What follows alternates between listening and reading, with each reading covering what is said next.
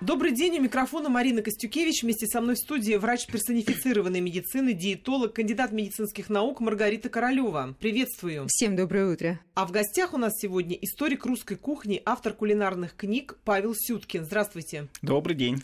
Пасха. Каким должен быть стол в этот праздник? Так звучит наша тема сегодня. По традиции, уже который год мы в пасхальное воскресенье говорим о том, как помочь организму адаптироваться к белковому меню После Великого Поста мы, конечно же, узнаем все о пасхальном столе, о том, что издавна ели в этот день и как это готовили. Узнаем рецепты как традиционных для этого дня блюд, так и тех, что нынче не часто встретишь в Пасху. Ну, Маргарита, Христос воскрес! Воистину воскресе! И всех поздравляю с этим светлым Христовым воскресением, особенно тех, кто 49 дней был на посту, очищался не только физически, но прежде всего духовно. Какие люди Поэтому... такие принципиальные, да, правильные. И это люди, которые выстояли. Это испытание, это же тяжелое, когда вокруг столько всякого и всячины, и столько хочется попробовать. Вот как ты считаешь? А я думаю, что это, это... несложно. Не для сложно? человека, который настроился, который имеет определенную цель, который действительно такой высокодуховный, я думаю, что это несложно. Дать себе установку. И более того, очень много альтернативы разных полезных продуктов без вреда для здоровья можно э, вполне э, воспользоваться ситуацией, провести этот пост достойно, очистившись физически, духовно и при этом без вреда для собственного организма. То есть ты считаешь, что никакого вот урона для психики, для выдержки, для какого-то, я не знаю, там вот э, внутреннего такого состояния пост не э, внес. То есть вот как человек питался сначала белком, потом перешел на более углеводистую пищу, так у него и дальше сейчас после сегодняшнего дня тоже пойдет. Или это все-таки ну стресс для организма? Марина, вот когда человек в принципе не присыщается и переходит на постное меню, для него это не является великим стрессом. Но когда человек присыщается в течение вот обычных дней, ест ест много, выпивает алкогольные напитки, а, при наличии еще и стрессов, а, которые связаны там с работой, с ответственностью, перелеты, переезды, нерафинированной пищи в изобилии. Конечно, стресс, переход на новую, любую другую пищу, на другое питание, конечно, это стресс для метаболических процессов. Но человек, когда духовно э, готов к тому, чтобы пронести вот эту эстафетную палочку для себя, а, очистившись э, и настроив раскаявшись и попросив благословения, я думаю, что все ему будет способствовать тому, чтобы он провел это время достойно, а, действительно отказавшись от скоромной пищи, прибегнув исключительно к питанию, а, которое позволит ему очиститься. Но ведь постное меню, оно оздоравливает к тому же человека. Да, многие признаются Многих нормализуется уровень артериального давления, снижается уровень холестерина, лучше начинает работать кишечник, потому что такое питание, оно имеет в составе больше растительных волокон, витамины, минералы из состава продуктов растительного происхождения тоже в достаточном количестве поступает. Ну и белок человек получает из состава орехов, из состава бобовых. И, собственно, сейчас вся индустрия питания, она тоже помогает максимально поддерживать постящихся своими предложениями. А, изобилие на полках в магазинах для а, постного меню продуктов питания. Можно монастырских лавках купить необходимое все. А кто-то, собственно, даже и набирает весь от того, чтобы попаститься. Люди прибегают э, к большому количеству углеводистой пищи. Картофель, соленые маринованные огурцы, помидоры, грибы, да и выпечка есть постная, с постными начинками.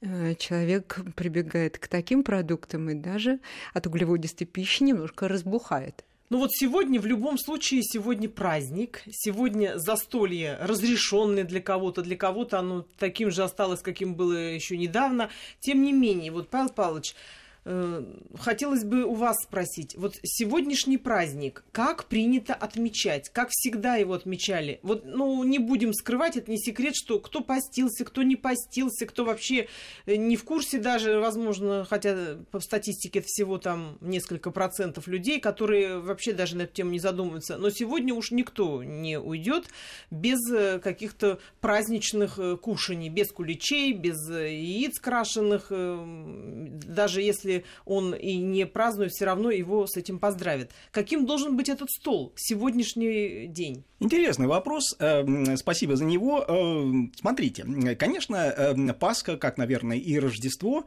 это вот э, два таких праздника, которые позволяют вот полностью как бы раскрыть, наверное, э, всю гамму нашей кулинарии, русской гастрономии, э, показать вот чем она богата и славится. Но все таки давайте поймем одну простую вещь. Дело в том, что и там в 19 веке, и в 16 Пасха все таки была не столько праздником вот такого обжорства кулинарного разнообра... многие думают. разнообразия, как многие Тут даже думают. готовится заранее. Более того, даже она может быть, не столько носила э, чисто религиозный оттенок, э, сколько Пасха была праздником э, помощи бедным. Пасха была праздником презрения, да, то есть э, сострадания э, к тем, кто болен, э, кто находится в тяжелой ситуации. Не случайно же именно в этот день все русские цари отправлялись куда? не на площади, не на э, пасхальные богослужения, которые тоже было. С самого утра они шли по тюрьмам. И именно там раздавали э, вот этим сидельцам и тулупы, и угощали их там, я не знаю, мясом, да, э, давали... Если куличи, яйцо, да, наверное, раздавали, да, вот куличи, раздавали, раздавали куличи. Об этом, собственно, немало есть воспоминаний и э, документальных, и иностранных э, послов, которых тоже, кстати говоря, удивляло и, ну, в какой-то степени, наверное, восхищало. Это наша традиция. Уже в современном мире уже другие традиции Конечно, конечно. Я думаю, жизнь... что весь э, период Великого Поста – это период милосердия, благотворительности, милосердия, поэтому избытка питания, который в доме э, формируется, можно уже раздавать нищим, малоимущим, людям, а... которые ну, нуждаются вот, в этом. как раз момент и праздничный день, Многие же да, идут в том числе, в церковь, да, милосердие, тем, оно просит. Вот. Очищается же... душа, э, радость у каждого человека во время праздника, и вот радостно дарить вместе с радостью еще какие-то материальные составляющие, это очень важно. Если же говорить все-таки о чисто кулинарных аспектах э, этого праздника, то я бы э, отметил э, вот какую вещь. Э, действительно, пост, ну, еще там, не знаю, 300-400 лет назад, это действительно маленький подвиг. Давайте не будем забывать, что да, сегодня можно пойти в магазин, в супермаркет, купить там орехи, сухофрукты, просто фрукты какие-то, да, разнообразную рыбу, которая, ну, в отдельные дни пост тоже позволяется. Вот, э, ну, ну, раньше как-то с этим было э, несколько сложнее. Но э, отмечу простую вещь, что все-таки пост каждый проводил в соответствии со своим достатком и э, возможностями. Э, то есть вы, Маргарита, правильно говорили, что да, есть люди, которые, ну, как бы не ограничивали себя в обычное время в питании, питались разнообразно, калорийно, вот, другие, э, наоборот, для них Более пост был просто продолжение, да, обычной жизни не сильно-то Я тоже была на посту, для меня это было несложно сложно. Вот. Из года в год Но я держу пост, и ничего страшного в этом нет. обеспеченные, они и пост проводили, ну, гораздо более разнообразно, не нарушая, естественно, религиозные каноны, но, тем не менее, позволяя себе более разнообразные продукты, чем, ну, какой-нибудь там крестьянин захудалый там деревеньки, а, у которого, да, из постного там, ну, да, капуста в бочке с осени ну, оставшаяся. То есть в натуральном да. хозяйстве, да, то, что да. образуется в натуральном хозяйстве, а потом зерно было у каждого. Конечно, Естественно, да. капуста, а если, картошка, сказать, у человека моркошка, есть деньги, было. он уже может там что-то, какие-то там заморские, да, товары, так сказать, Ну, а что самое главное, натуральные продукты ведь были, они не присыщены были вот теми компонентами, которые даруют нам сейчас промышленность пищевая со всеми улучшителями, э, красителями и Но другими это то, что было раньше. компонентами. Мы вынуждены жить в сегодняшнем да. мире и приспосабливаться уже к тому, что есть. Хотя и, наверное, сейчас при желании можно найти хорошие продукты по да. невысоким ценам, но ну, сложнее. Ну, я говорю как раз о преимуществах, может быть, даже в то время а, продуктов, да. которые были натуральные, которые использовались время продукты периода. натуральные, и все они были таковыми. Если сейчас это их приходится выискивать, то тогда это было, наверное, безошибочно все, что люди у себя имели, это было натуральное. Но это было в те давние времена. Все-таки что из них мы взяли в современность? Ну вот куличи, вот яйца, да, Пасха творожная, да, а что еще? Ну вот, э, понимаете, у нас есть некоторые, э, я вот, знаете, как такой буду роль играть немножко как Баба Яга против. Нет, нет, исторический аспект. Да, да, исторический, исторический. Давайте уж праздник как-нибудь нам в этом русле. Я именно в русле праздника. О том, что у нас есть некоторые, ну вот, э, такие иллюзии, которые не совсем исторически подтверждаются. Вот куличи например. Мы привыкли к тому, что кулич – это вот такой э, высокая выпечка, да, сверху там глазированная, с помадкой какой-то, присыпанная, да, да, какими-то а э, яркими, там, да, может быть, изюмом, орешками, да, сухофруктами. А всегда ли он был такой? Давайте себе зададим вопрос. А слушайте, неужели в каждой крестьянской избе, там, где-нибудь там в 19-18 веке были вот эти медные формочки, ну, какие они еще могли быть тогда, да? Кастрюлька. И, да, или там глиняные, да, в которых можно было запечь этот кулич? Конечно же, нет. Конечно же, кулич раньше был подовый, то есть э, то, что сегодня, фактически напоминаю, сегодня обычный каравай хлеба. То есть вот такой круглый, да, ну, естественно, да. не, не, не, не высокий, а просто... И без вот, глазури? Вот. Э, украшать его можно было по-разному, но, конечно, глазури никто не украшал. Мы э, можем на самом деле просто посмотреть картины русских художников, ну, даже далеко ходить не надо, 19 века. Вот, э, например, Маковский, э, крестный ход на Пасху.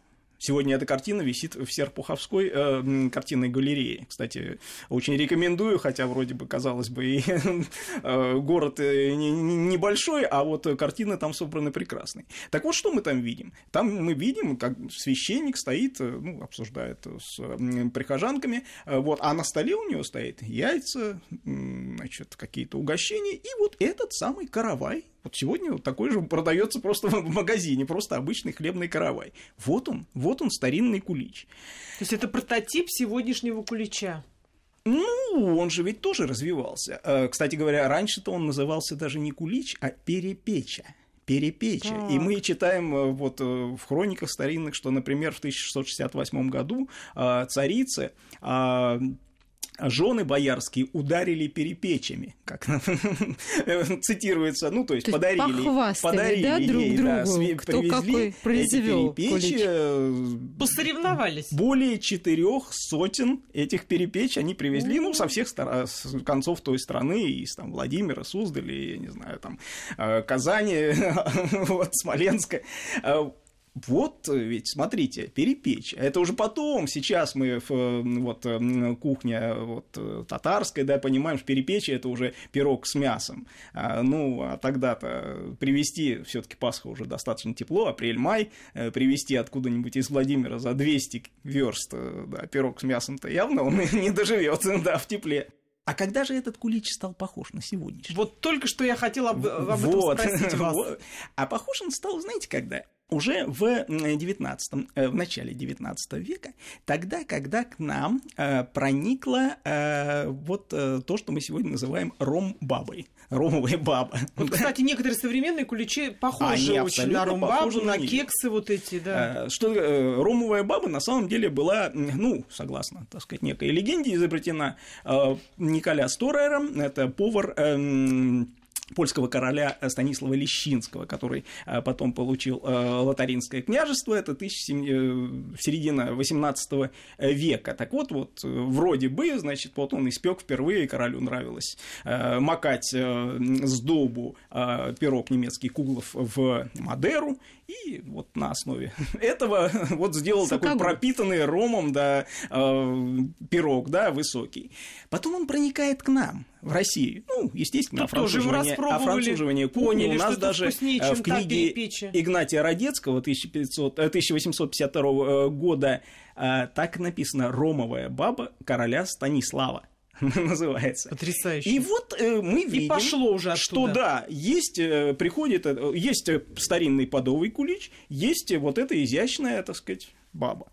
Я вынуждена вас прервать. Да, безумно интересный рассказ, но мы продолжим после выпуска новостей. И мы продолжаем. У микрофона Марина Костюкевич. Вместе со мной в студии врач персонифицированной медицины, диетолог, кандидат медицинских наук Маргарита Королева. А в гостях у нас сегодня историк русской кухни, автор кулинарных книг Павел Сюткин. Пасха. Каким должен быть стол в этот праздник? Так звучит наша тема сегодня. Маргарита, я все-таки сейчас хочу у тебя спросить. Вот Пал Палыч очень много говорил интересного о куличе, и я думаю, он продолжит еще об этом рассказывать.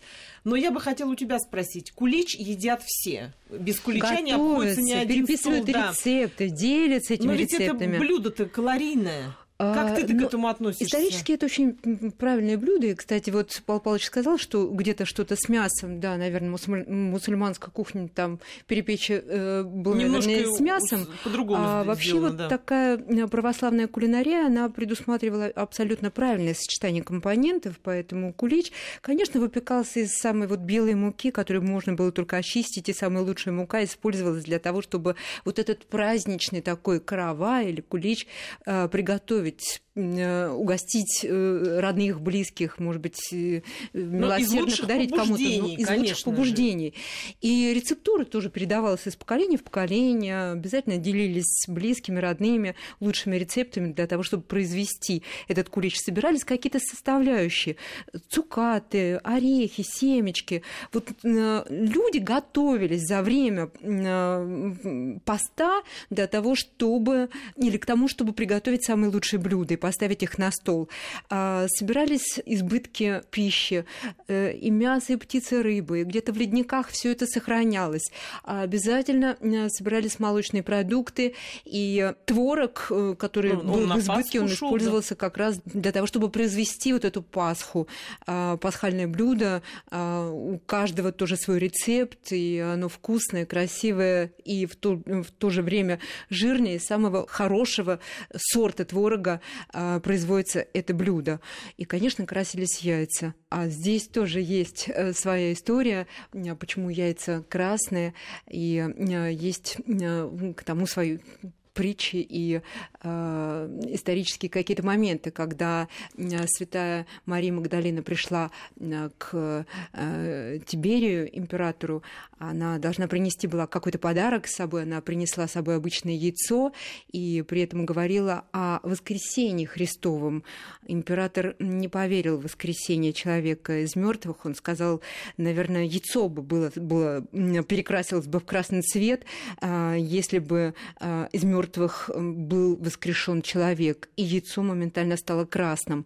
И вот такая вот история, история связана с тем, что до сих пор прежде всего люди красят яйца в ну, красный как доказательство цвет. того, доказательство, что это возможно. Да, это такие исторические моменты, которые подтверждают святость, может быть, и какое-то волшебство, которое было вот так вот наяву, подтверждающее святость самого праздника, и люди ждут этот праздник. Э, вся семья принимает участие в том, чтобы покрасить яйца, сделать кулич, поставить на стол самые лучшие блюда.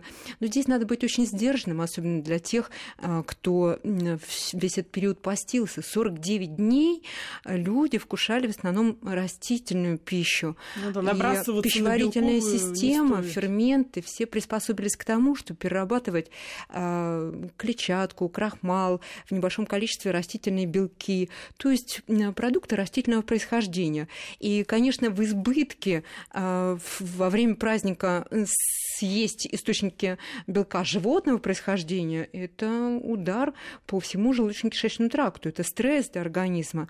А, но люди, имеющие опыт, и особенно обремененные какими-то хроническими заболеваниями, люди взрослые, конечно, будут сдержанными. Ну а что касается молодых, здесь можно по полной программе оторваться. Ну, Люди обретают опыт, Я экспериментируют с организмом, и думаю, что молодость и здравие полное позволят все таки э, перенести э, многие продукты и переварить их.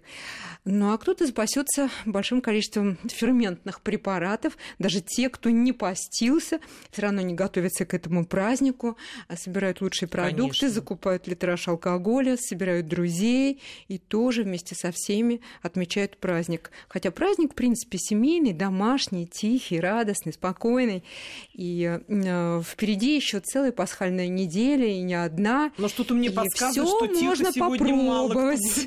все можно будет попробовать. Главное не торопиться и не навредить своему организму. Павел Павлович, скажите, пожалуйста, а алкоголь всегда присутствовал на столе в Пасху? Это обязательное было вот такое дополнение к пасхальному столу? Ну, алкоголь э, на самом деле действительно непременная часть э, нашего праздника. Э, Ну, собственно, памятны всем слова, естественно, князя Владимира насчет того, что на Руси пить нужно. Э, Вот. Но э, понятно, что алкоголь этот был э, разным, и тот крепкий алкоголь, который, ну вот, как мы встречаем за сегодняшним столом, он далеко не всегда присутствовал. Ранняя наша история – это, естественно, пиво, это меды, так называемые, то есть, ну, это, конечно же, не мед в сегодняшнем Классик. понимании. Сбитни. Да, да, нет, ну, я про алкогольное, так сказать. Да, но сбитень там- тоже алкоголь. Ну, медовуха вот это так называемая. Вот смотрите, значит, это действительно такой интересный вопрос. А, Раньше действительно были меды, как мы читаем, ну, так сказать, везде. А что это такое? Значит, они либо настаивались, то есть брали жидкий мед, да, а, ну, не застывший еще, а разбавляли его водой. Добавляли туда э, ягодный вино. сок. Нет, ну, мы говорим там о каком 10, 11, 12 веках. Добавляли ягодный сок. Ну, какой-нибудь там бруснику, клюкву, что там, так сказать, э, росло рядом. Все, закупоривали эту бочку. И э, даже пишут, что бочку порой отец закапывал в, э, в саду, там, в огороде, да, а откапывал ее только тога- тогда, когда его ребенок там выходил замуж, то есть там через, там, я не знаю, 16-17 лет С выдержкой. с выдержкой. Получались напиточки Естественно, там происходила ферментация, ну, сахар. Вот значит, это подготовка да. к Пасхе. Да, понятно, что сахар там так или иначе брожение, так сказать, возникало самостоятельно, ну, никто же его там не э, обеззараживал, да, этот напиток. Э, уже в 16 веке, ну, понятно, что это достаточно дорогое, достаточно непростое, долгое изготовление. Уже в 16 веке начинается э, замена этих медов на так называемые ставленные меды, э, то есть те, которые делали быстрее, просто бросали туда закваску, ну и вот там в течение там, пары месяцев вот он уже превращался в такой пенный хмельной э, напиток. А уже в веке 19, э, в конце 19 начале 20 возникает вот та самая медовуха, которую мы вот сегодня знаем по Суздалю, Нижнему Новгороду, да, где, так сказать, туристов всех угощают этой медовухой. И травянуха, и медовуха. Да-да-да. Так вот, э, чем что только не Туда делают, да. добавляли сахар. То есть в этот мед добавляли еще сахар, и ускоренное брожение происходило, ну, там буквально там за неделю, э, может быть. А сахар, он появился, ну, достаточно широко и стал доступен нам, э, ну, вот это действительно во второй половине 19 века. Вот. Так что, а, собственно, крепкие напитки, э, да, это, ну, где-то 16 века, вот тот самый полугар, вино, зеленое, вино горячее, то есть это не вино в сегодняшнем понимании, а это просто продукты перегонки, ну, вот Но опять-таки они что-то- не очень крепкие были, типа, да? э, Это, наверное, еще не водка, самогона. не ром. Вы знаете, э, Что деле православие не они- сильно они жалует, были да? э, разными, то есть э, существовал еще со времен Александра Первого стандарт, ведь спирт, это была, гнать спирт, это была прерогатива дворянства. Они, соответственно, сдавали его в казну, и вот уже был введен, значит, стандарт так называемого полугара крепостью 38,5 градусов. Ну, в общем, я поняла, отмечали всегда Пасху на Отмечали Руси э, ярко, хорошо. бойко, Ярко и с громко, огоньком. шумно, да. Даже Михаил Васильевич Ломоносов при докладе императрицы, он говорил о том, что большая часть народу дохнет, как он говорил, грубо так, ну так, Ну, наверное, видимо, было. это была такая Это Именно праздник после для сильных Пасхи, людей. потому что люди переедали и перепивали. Ну, естественно, навредив собственному здоровью, кто-то и уходил вот так вот внезапно. А вот какие блюда ставились на Пасху? Уже картошка, наверное, надоела. Гречка с грибами надоела за Великий пост. Что за блюда ставили на пасхальный стол, А. кроме традиционных э, кулича, творожной пасхи Вот, и... э, Самые лучшие, Кстати, самые э, лучшие, а- самые а- а- вкусные. Одно замечание. Творожные Пасхи. Вот опять к вопросу о стереотипах. Дело в том, что вот я, например, родился в Краснодаре. И для меня все детство, э, так сказать, слово Пасха это означало э, вот то, что сегодня, так сказать, называют куличом. То есть это какая-то выпечка из э, теста. Вот я вам хочу сказать, я На, родилась... на юге Я родилась в Забайкалье, в Сибири. И у нас тоже никакой творожной Пасхи не было. Правильно. Я ее не помню. И не в каждом Только доме кулич. это было. Кулич и яйца. Кулич Причем яйца. кулич Да. назывался Пасхой. Да. И да. сейчас, А на самом деле, Пасхи на, я не знала, на юге нашей страны и, так сказать, в прежние годы вот творожная Пасха была, ну, не очень распространена. Даже вот в украинском языке сегодня вот и Пасха это все таки кулич, а для вот, э, вот именно этой пирамидки, да, из творога сырна Пасха, термин такой есть. И то же самое, на самом деле, и в польском, и там словацком, вот вся, вот весь этот славя... южнославянский, так сказать, ареал, э, Пасха это кулич. В чем здесь дело?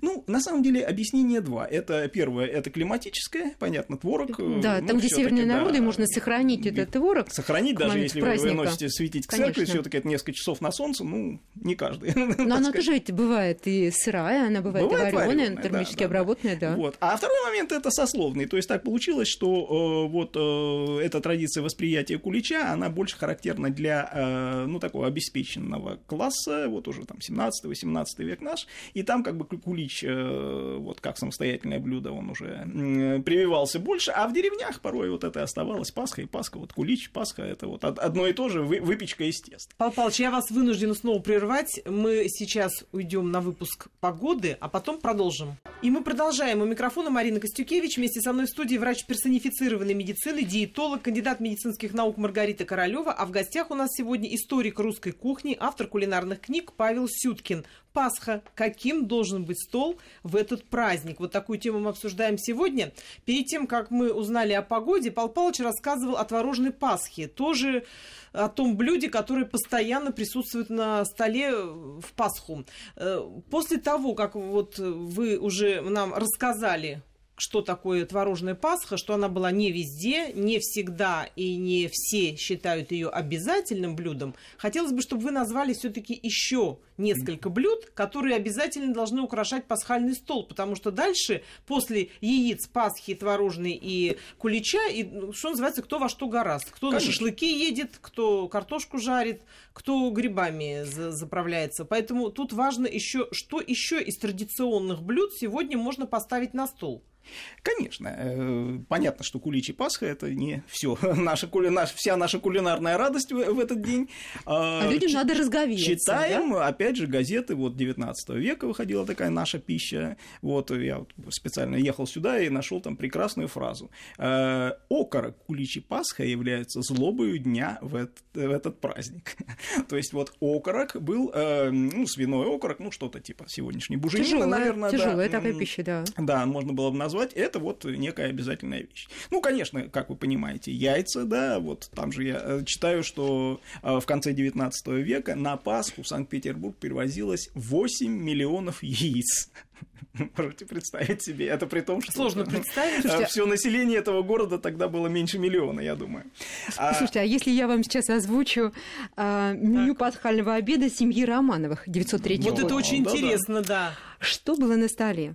Обязательно Пасха, куличи, яйца, осетрина, белуга, лососина, судаки, А, по рыбе- севрюга. По рыбе ударяли. Да, и дичь, Ну, это как обязательно раз, фазаны, э, куропатки, тетерева, Правильный, утки, наверное. барашки, ветчина, языки, говядина на кости, телятина ярославская, пироги разные. То есть все Ну, разнообразие, то есть которое всё, можно было было принести, и этого, самое вкусное.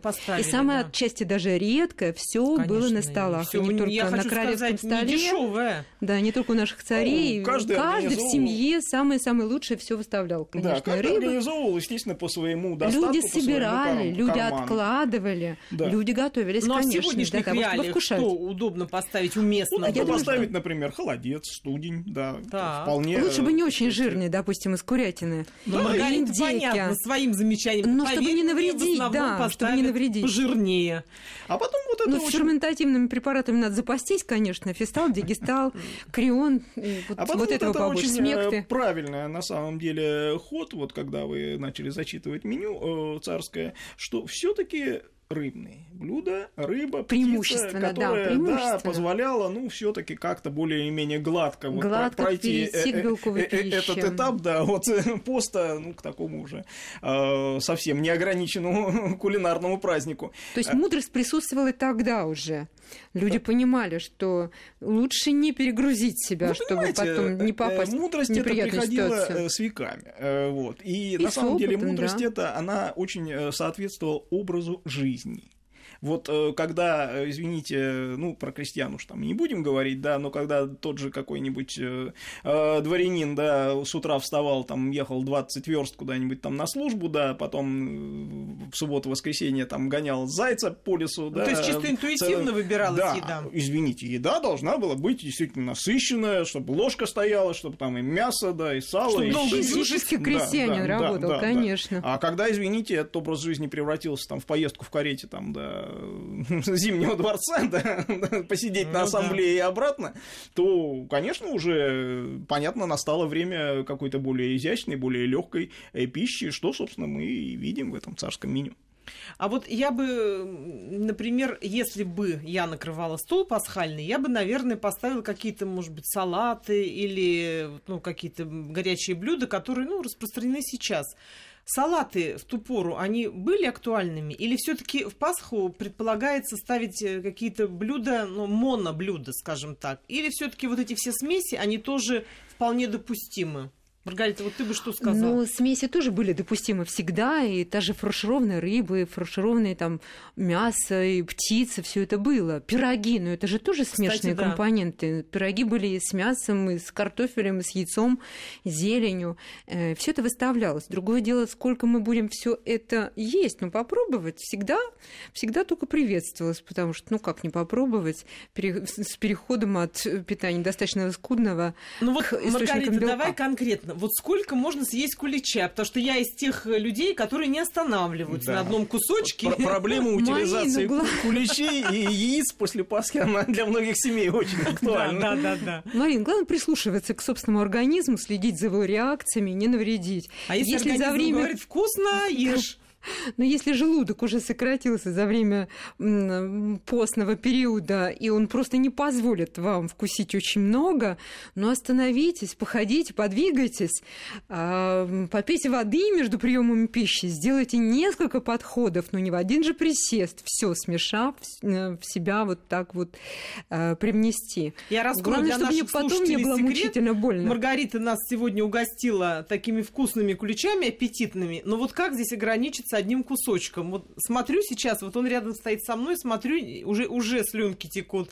А как я буду ограничивать, потому что мне еще кто-то подарит, э, кто-то меня угостит, своих у меня несколько. Поэтому тут очень сложно э, в себе вот это вот эм, найти, вот этот ограничитель внутренний. Но надо А внутренний пытаться. ограничитель заключается в том, что, собственно, свести на нет вот саму идею вот этого великого праздника, который э, человек ждет, и это священный праздник для людей.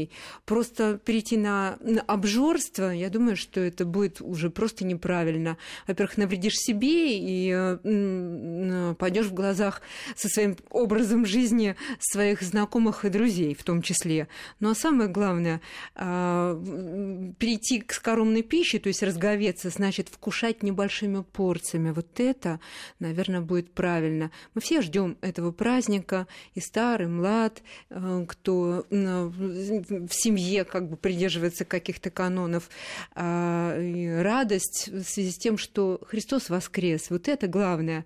И действительно, при изобилии тех продуктов, которые дает нам сейчас и пищевая промышленность, и мы сами можем для себя приготовить, э, позволяет нам э, постепенно попробовать все и выстроить то самое рациональное питание, которое будет полезно, целесообразно для нас, поддерживает нашу форму и даст нам необходимое количество энергии. Самое главное праздник, и надо этому радоваться. Христос воскрес еще всем, всем, всем. Снова и снова. воистину воскрес. Э, Пал Палыч, вот, вот эта традиция дарить, угощать, делиться и куличами, и творожной пасхой, и яйцами, она откуда пошла, когда и почему так все ею м, восхищаются и стремятся ей следовать. Обязательно, если идешь в гости в пасхальный день, обязательно ты должен идти не с пустыми руками. И назад ты также принесешь пару-тройку куличиков обязательно. Это вот так повелось или это какие-то тоже были этому предпосылки исторические? Ну, понимаете, э, на самом деле, конечно, традиция это уходит э, достаточно далеко. Э, ну, традиция не конкретно, так сказать, куличей, а именно угощение людей, что в гости не с пустыми руками приходишь, и в гостях тебе тоже что-то дарят тоже, да. Естественно, ну, апофеоз этого, наверное, в праздник вот э, сегодняшний, э, который, как мы уже говорили, является не просто, так сказать, кулинарным или религиозным праздником, а именно праздником милосердия, праздником добросердечия, которое, ну, в общем, всегда было характерно для нашего народа. А, другое дело, вот смотрите, Маргарита очень важную, наверное, фразу сейчас вот произнесла насчет того, что вот ограничивать себя, да, все-таки нужно, да, и думать не только там о еде. А вот у меня, может, нарушу немножко, может быть, да, сценарий, и задам я ей вопрос. А вот мы читаем старые книги, старые, там, ну, не знаю, журналы, да, и видим вот эти огромные там пиры, даже не царские, а просто, ну, какая-нибудь свадьба, например, да, перечень блюд, которые там он поражает. Причем люди сидели и ели целый день, целыми там, так сказать, часами напролет. Пирушки пили, такие, ели пирушки. кружки, на следующее утро опять собирались, похмелялись и снова. То есть сегодняшнему человеку, ну, вообще даже... Ну, они труд... после этих Трудно долго не жили. да. Вот. А вот 35 вот- уж вот все прав умирали. ли- Даже прав ли я? жизни Вот, действительно была очень-очень обсуждали. небольшая. обсуждали этот вопрос, прав ли я, говоря о том, что, во-первых, еда в то время это, ну, некое развлечение, ну, понятно, не телевизор, не интернет, все-таки у нас в те э, годы не было, и, э, ну, для того же какого-нибудь там помещика провинциального, так сказать, провести вот за едой, за застольной беседой, это, так сказать, важная просто развлекательная вещь. А Развлекательные момент- коммуникации. Люди а собирались, общались, момент, э, делились какими-то Может мнениями. быть, и речь шла о том, что и обмен веществ людей был э, вот там 300-400 лет назад совсем другой. Да продукты Ведь, были э, натуральные, Продукты, были продукты, и другие. напитки были натуральные. Нет, я к тому, что, так сказать, вот эта Не было па- стрессов. память голодного существования, ну, а мы же понимаем, что у большинства, там, не знаю, 99% населения там страны существование-то не очень сытное было, там, Ну, не Пал знаю, много лет назад. Это правда. Видимо, много лет назад настолько Да. наголодались наши Да, предки, что что, вот, теперь мы э, оторваться не можем. Уж Пасху сам Бог Да. велел, что называется... Поэтому семьей собраться и Пасха обязательно как раз вкусить. именно, да, вот возможность забыть о каких-то там голодных э, временах, о временах там, когда ты ограничивал себя, да, и вот полностью Но я хочу сказать, что Маргарита, я думаю, коротко, если может, то ответит, э, но я свои пять копеек хочу вставить, потому что в те времена все было, конечно, очень сытно, обильно, но жили мало, и врачей-диетологов, как Маргарита, таких Да. не было, ограничивать некому было, и люди обжирались, потом маялись животом, и потом Поэтому не случайно и умирали, именно весной. А весна – это ответственный период для человека, в принципе, потому что э, питание и так объединено питательными компонентами, минералами, витаминами, и э, погода меняется, э, организм перестраивается на летние уже биологические часы, не все гармонично в нем именно весной, поэтому весной надо стараться максимально бережно относиться к собственному организму и вкушать, что называется, не объедаться, не предаваться искушению, а ну, то есть все в меру, а, как всегда призывает да. наша программа. Еще раз всех с праздником. праздником. До новых С встреч. праздником.